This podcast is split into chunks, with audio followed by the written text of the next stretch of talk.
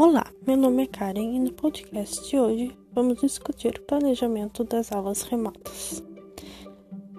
A primeira questão é: o que não pode faltar em um planejamento para aulas remotas?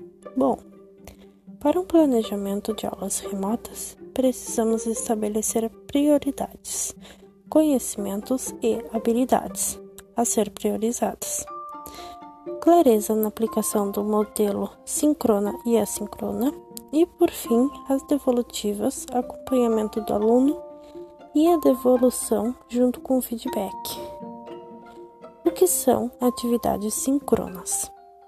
São atividades que o aluno e o professor estão em contato ao vivo, por meio de webconferências, como Google Meet, chat, fóruns e etc é quando o aluno tira dúvidas no exato momento.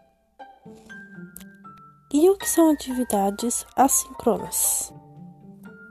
São atividades enviadas para o aluno por meio de uma rede social ou plataforma, onde ele realiza pesquisas, leituras, exercícios, produção textual e etc.